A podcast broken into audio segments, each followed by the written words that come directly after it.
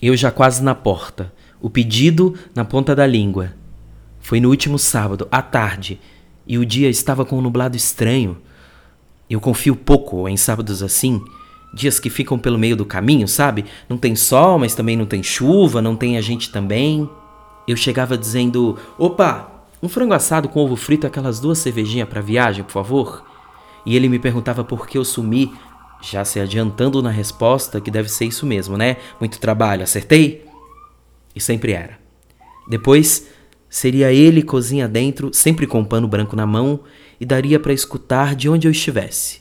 Um franguinho assado e um ovo no capricho pro meu patrão ali, faz favor? E sairia dizendo algo como: Rapaz, mas tá calor. Quer beber nada enquanto espera, não é? E eu me sentava ou escurava no balcão e a gente conversava sobre qualquer coisa que estivesse passando, ou pela rua, ou pela TV, ou pela nossa falta de assunto naquela hora. Daí que no último sábado simplesmente tudo deixou de ser. Foi ali meu encontro com a finitude das coisas. Eu vou te explicar. Estranhei que estava quase na curva da rua, duas para cima de casa, e ainda não tinha começado a dizer: Opa, um frango assado com ovo frito e aquelas duas cervejinhas para viagem, por favor? Eu parei, atravessei a rua, olhei casa por casa, bem a partir de uma placa que eu sempre desviava, que era onde eu entendia que sete passos para frente precisava subir o pé, vencer o degrau para começar a dizer: "Opa, um frango assado com ovo frito e aquelas duas cervejinhas para viagem, por favor?" E era isso mesmo. Tinha uma placa branca, uma placa grande, com uma aluga-se em vermelho lá no alto do portão fechado aquele portão fechado. O que me doeu de verdade foi aquele portão fechado, como se nunca tivesse existido ali um homem e um lugar. Um lugar em que eu entrava aos sábados, pedia um frango assado com ovo frito e duas cervejinhas para viagem, por favor, e conversava com ele sobre o que estivesse passando, ou pela rua, ou pela TV, ou pela nossa falta de assunto naquela hora. Imagine só você a dor que me doeu com tudo isso. Quem passar pela primeira vez por aquela rua, já na segunda-feira pela manhã, jamais saberá que algum dia eu, eu me sentei ali, bem ali, onde agora é poeira e portão fechado até o alto, enquanto esperava tudo ficar pronto para a viagem, li Suicídios Exemplares do Henrique Villamatas. É verdade, é verdade. Não estou inventando não. Eu vou te provar.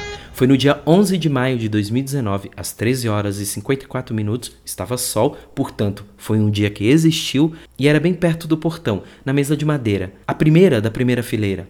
Perceba só você se já não existiam ali sinais de que um dia aquele presente que nós éramos simplesmente passaria, como tudo passa. A história era de um velho lobo do mar que já olhava a vida em perspectiva, pensando que uma de suas grandes felicidades e motivo de orgulho foi ter, um dia, pilotado um baleeiro na costa sul da península de Babáqua.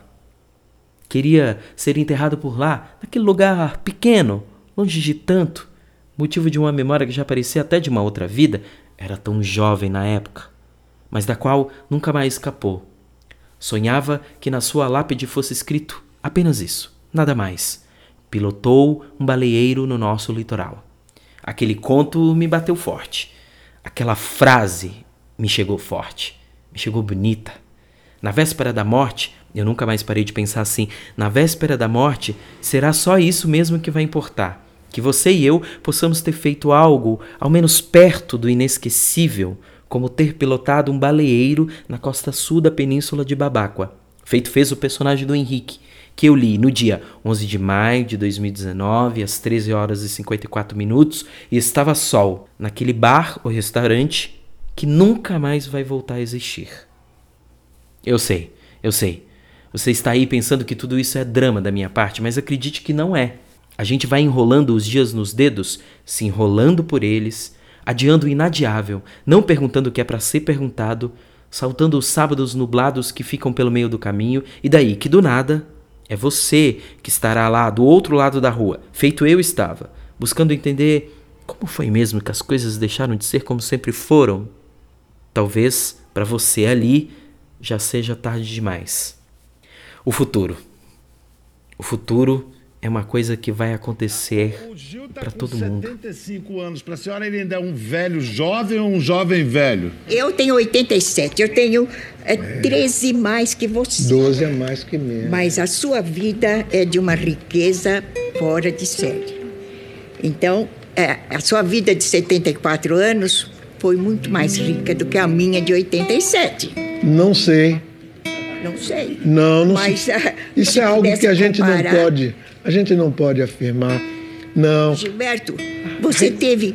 A riqueza de uma vida, por mais silenciosa que ela tenha sido, por menos barulho que ela tenha feito, por mais distante que ela tenha vivido, enfim, das multidões e etc, etc, tem um valor inestimável.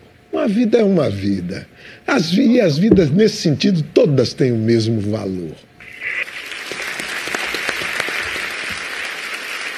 E até o, o- o mais anônimo né, dos homens, enfim, o lavrador lá da Rocinha, não é? do lugar mais distante do mundo, enfim, que fica ali. Eu fico pensando, é uma das coisas básicas da minha meditação. Medito muito sobre essas pessoas simples que dedicam sua vida o tempo todo a produzir coisas, a fazer coisas anonimamente, acordam cedo, vão ali. E tanta gente que faz coisas o tempo todo, os que nos fornecem o alimento, aqueles que plantam para nós. Deve ser por tudo isso que 100 anos de solidão é até aqui uma das experiências mais importantes da minha vida. Depois vem Desamparo, do Fred. Gabo deitou o tempo em 100 anos, 100 anos, para mostrar que a vida passa por nós e continua rumo ao futuro, irremediavelmente. Nós é que ficamos pelo caminho. Eu ali, em frente àquele bar e restaurante que nunca mais vai existir, que virou memória, que virou passado, que virou uma história que eu vou contar para sempre. Como é que pode doer tanto o desaparecimento de um lugar em que você buscava seu almoço aos sábados, frango assado com ovo frito e duas cervejinhas para viagem? Por favor. Dói tanto porque porque é assim que percebemos que o tempo está passando por nós. Não é quando, já quase partindo dessa vida, é o que me contaram, a gente assiste a um filme, é uma espécie de resumo sobre tudo que fomos e fizemos. É mais sobre quando você acredita que vai encontrar o que sempre deixou ali enquanto estava indo para lá, até que um dia você volta, até que um dia, que chega um dia que não. Que as coisas simplesmente não estão onde você sempre deixou.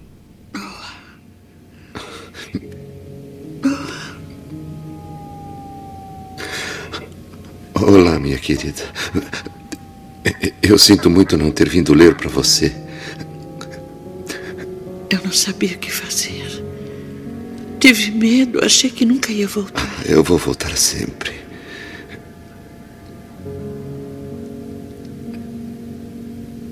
O que vai acontecer quando eu não lembrar de, de mais nada? O que vai fazer? Ah, Eu vou estar aqui. Nunca vou te abandonar. N- Nunca.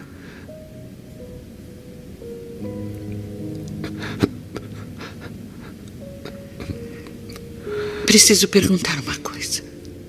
O que é, meu amor?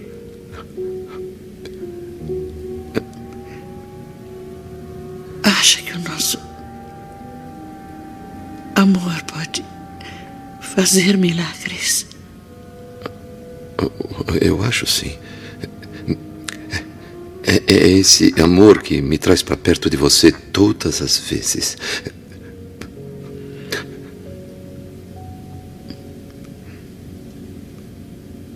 Acha que nosso amor poderia nos levar embora juntos?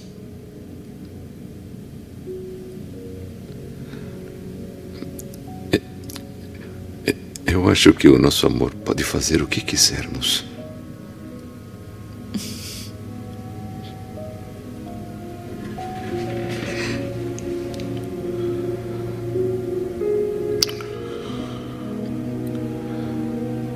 Amo você também te amo.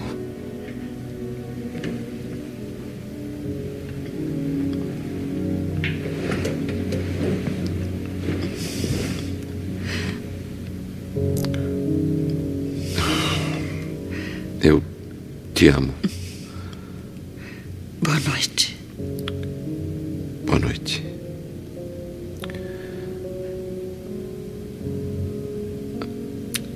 A gente se vê. La la la la. Da da da da. Dum, ba, da.